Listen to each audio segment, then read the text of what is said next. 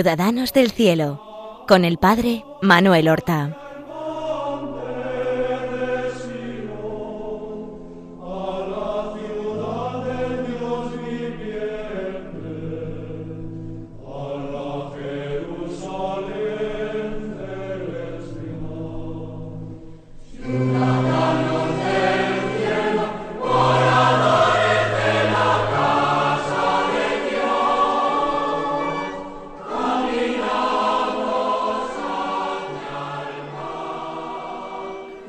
Buenos días, queridos amigos.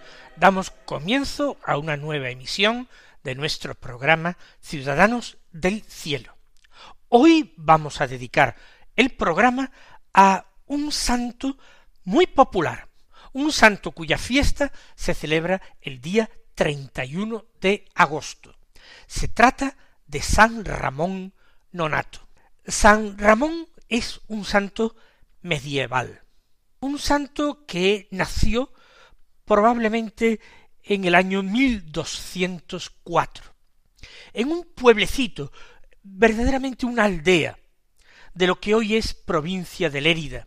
Se trata de Portel, de una familia suficientemente acomodada, con algunas propiedades, y que estaban emparentados con los vizcondes de Cardona.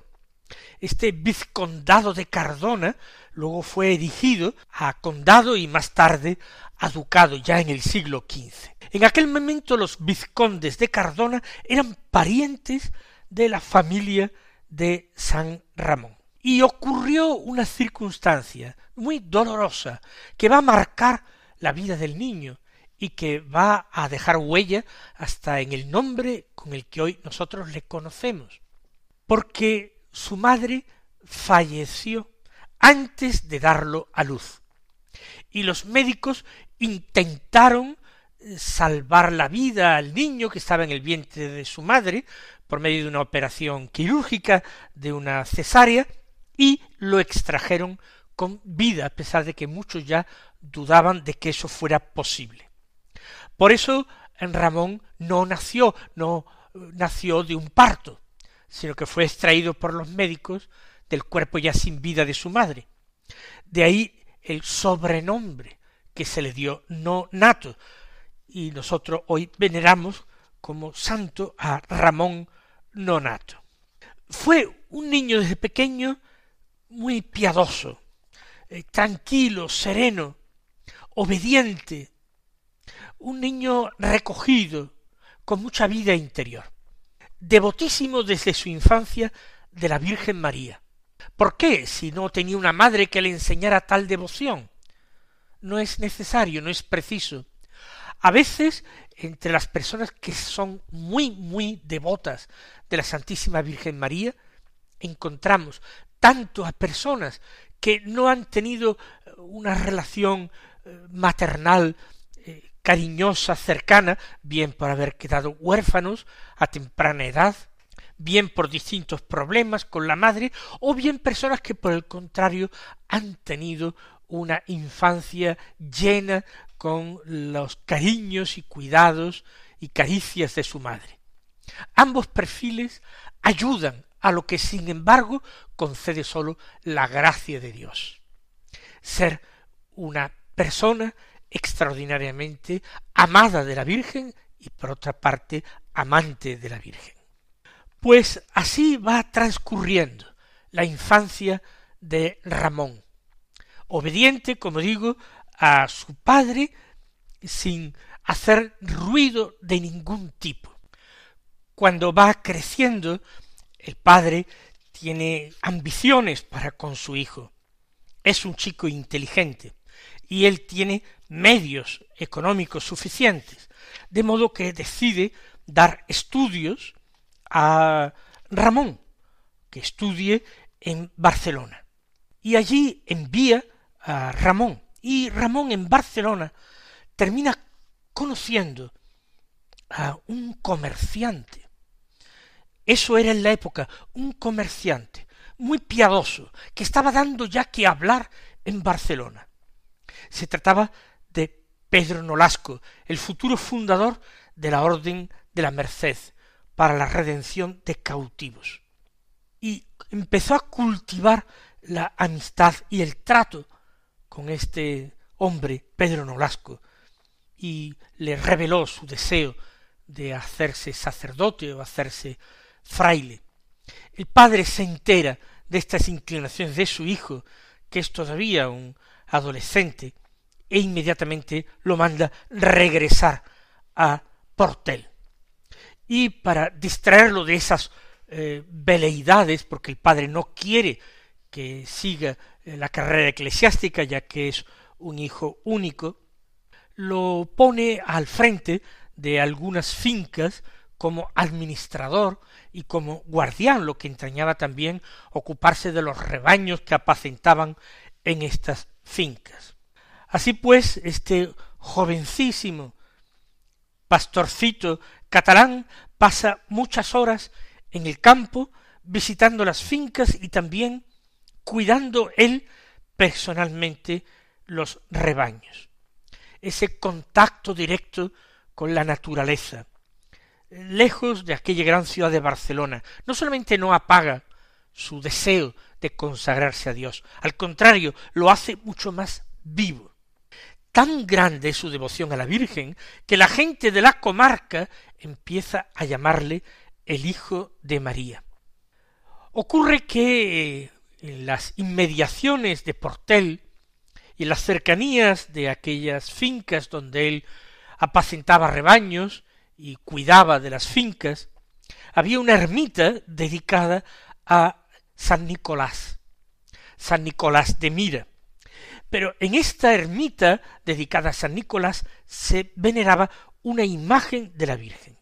Y ocurría que, con mucha frecuencia, Ramón llevaba al rebaño a pastar por esta zona, e inmediatamente buscaba refugio en la ermita y se ponía allí en oración delante de la imagen de la Virgen. No podemos nosotros imaginar cómo sería su oración, pero ciertamente sería un abandono filial de aquel alma inocente y buena en manos de su madre la Santísima Virgen. Hay otros personajes. La tradición nos dice que otros pastores, eh, gañanes, que se sienten envidiosos o celosos de aquel otro pastor que es Ramón, pero que es el hijo del dueño. Y van al padre con el cuento de que su hijo descuide el rebaño y se va solamente a sus oraciones a la ermita, y que el rebaño no pasta bien porque él no se ocupa de llevarlo a buenos pastos y los deja solo al cuidado de, de nadie y por tanto a merced de posibles ladrones o de extravío de cabezas de, del rebaño. El padre entonces se dirige un día lleno de enojo al lugar donde se supone que está su hijo cuidando el rebaño y efectivamente ve el rebaño y no ve a Ramón.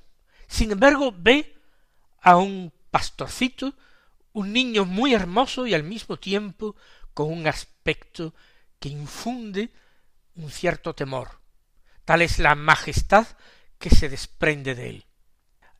Va directamente a la ermita de San Nicolás, efectivamente encuentra a su hijo sumido en oración.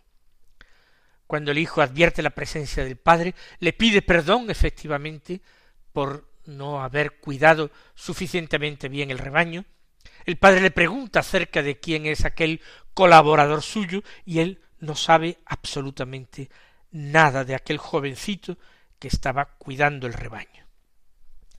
Parece que se trataba de un ángel que el Señor enviaba para que ese amor de Ramón por su Madre del Cielo, la Virgen, no supusiera ningún eh, quebranto económico para su padre, que su padre no pudiera reprocharle absolutamente nada. A partir de este momento, el padre cambia de conducta respecto de él. Él se siente sobrecogido por aquello que él cree que es un verdadero milagro, un prodigio del cielo.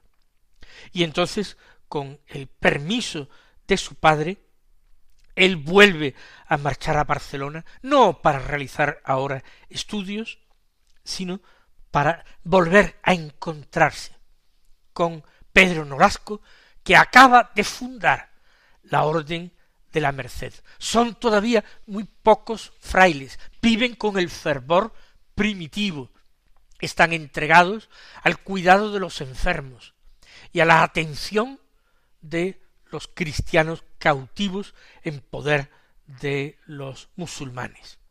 Él realiza allí junto al hospital de Santa Eulalia su noviciado. Hace profesión religiosa después de un año de noviciado.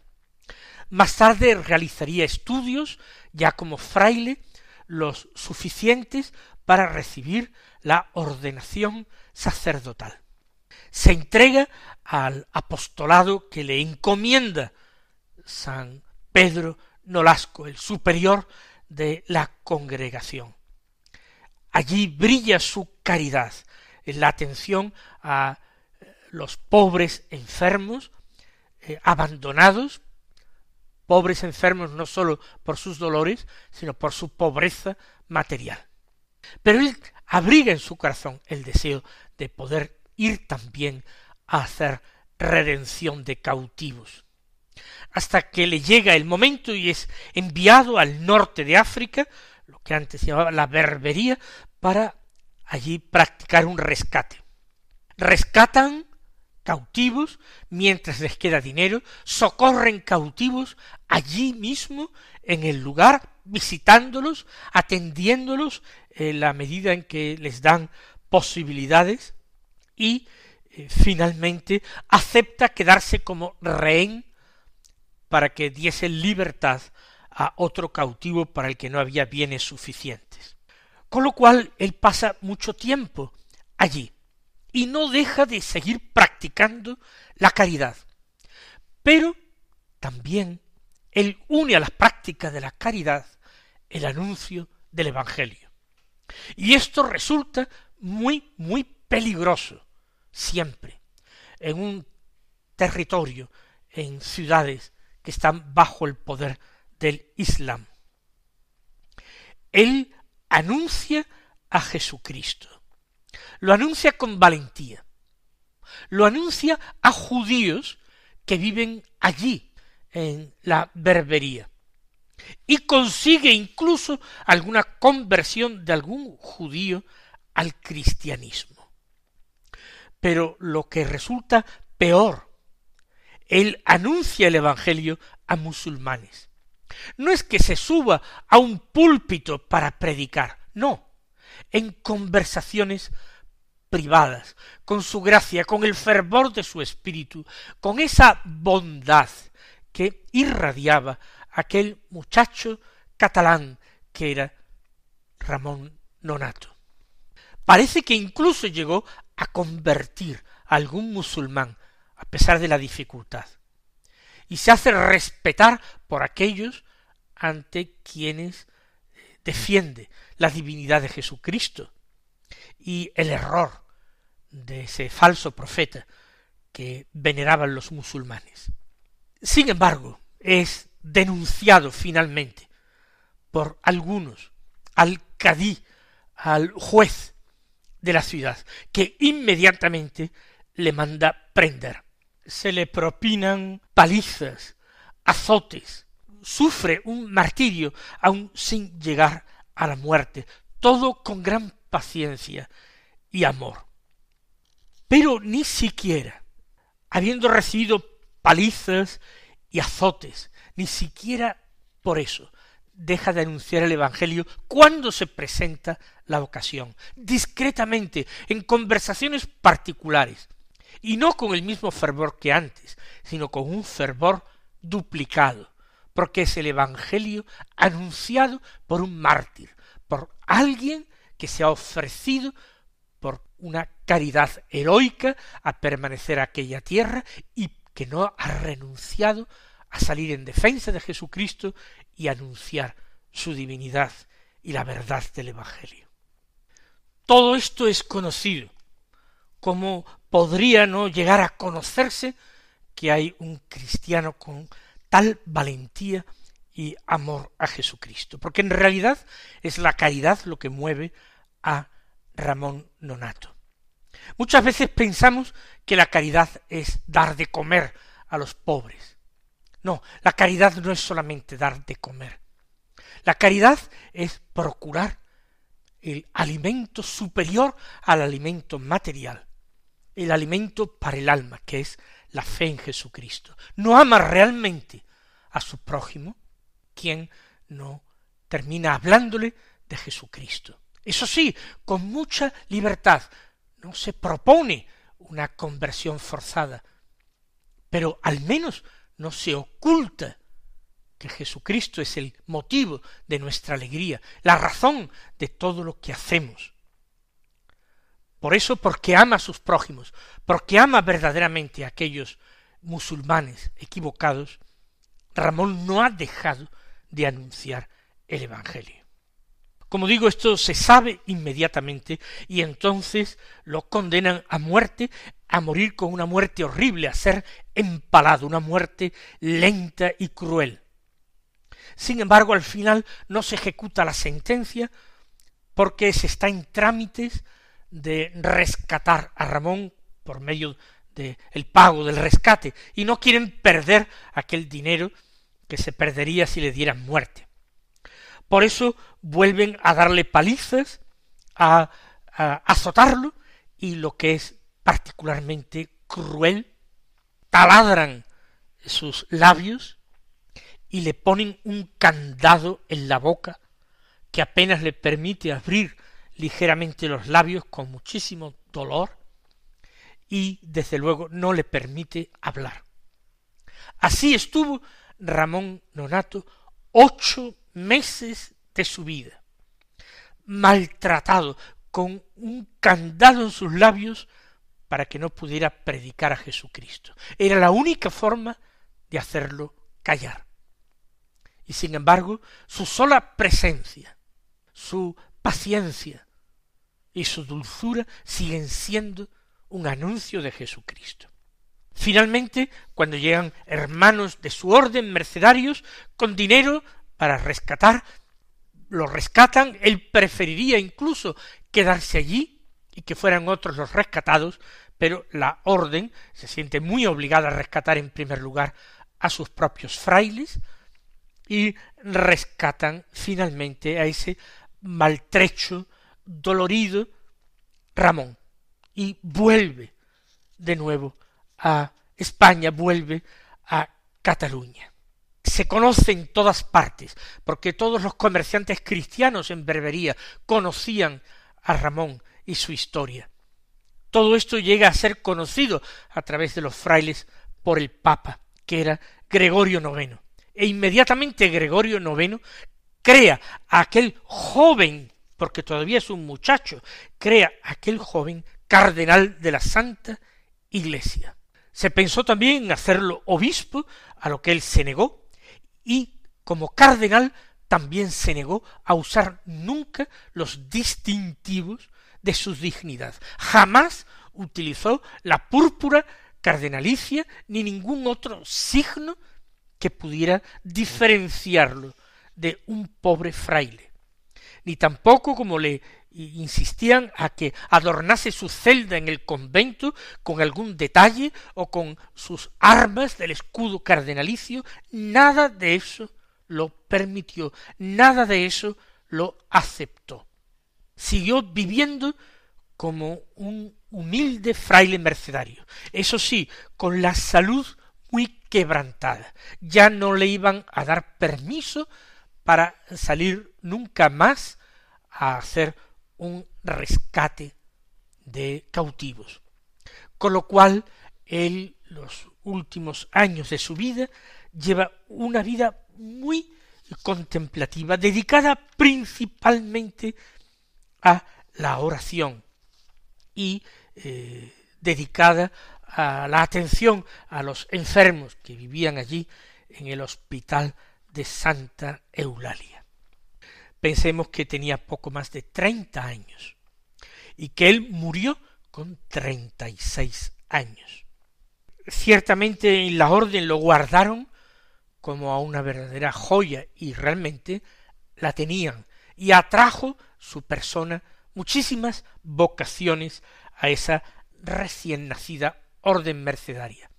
Una orden dedicada a la Virgen María, que era su gran amor.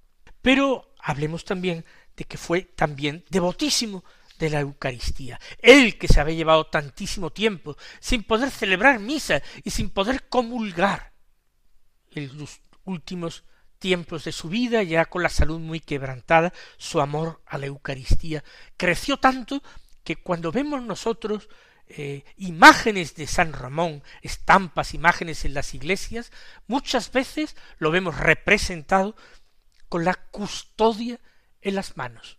El Papa terminó llamándolo a Roma y en agosto del año 1240, tenía él seis años, se dirigió por obediencia a Roma. Pasó por la ciudad de Cardona para despedirse del vizconde, que era su pariente y parece que también confesor. Pero entonces enfermó de gravedad, pidió el viático, la comunión, y no había ningún sacerdote quien pudiera administrárselo. Se produjo esa circunstancia, y como urgía la cosa estaban muy apurados. Parece que fueron los ángeles, o según otras tradiciones el mismísimo Jesucristo, quien le administró la Sagrada Comunión en su lecho de muerte.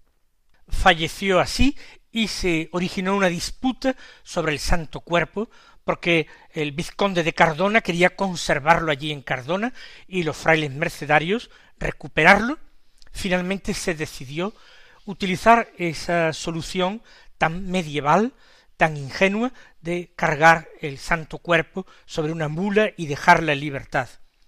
Y esta mula, según la tradición, caminó hasta eh, el mismo lugar de Portel, hasta la ermita de San Nicolás, y allí se detuvo se decidió que allí estaría la tumba de San Ramón y la orden terminó pidiendo que se le cediera la propiedad de la ermita y de algunos terrenos que eran también de la familia de San Ramón para allí construir un convento que luego fue creciendo y ampliándose con el tiempo hasta convertirse en un santuario a San Ramón. Lo veneran también como patrono algunas organizaciones pro vida, también por su carácter de nonato.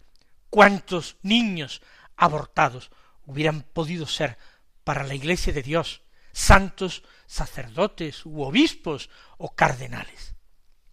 Mis queridos hermanos, hasta la próxima semana recibid la bendición del Señor.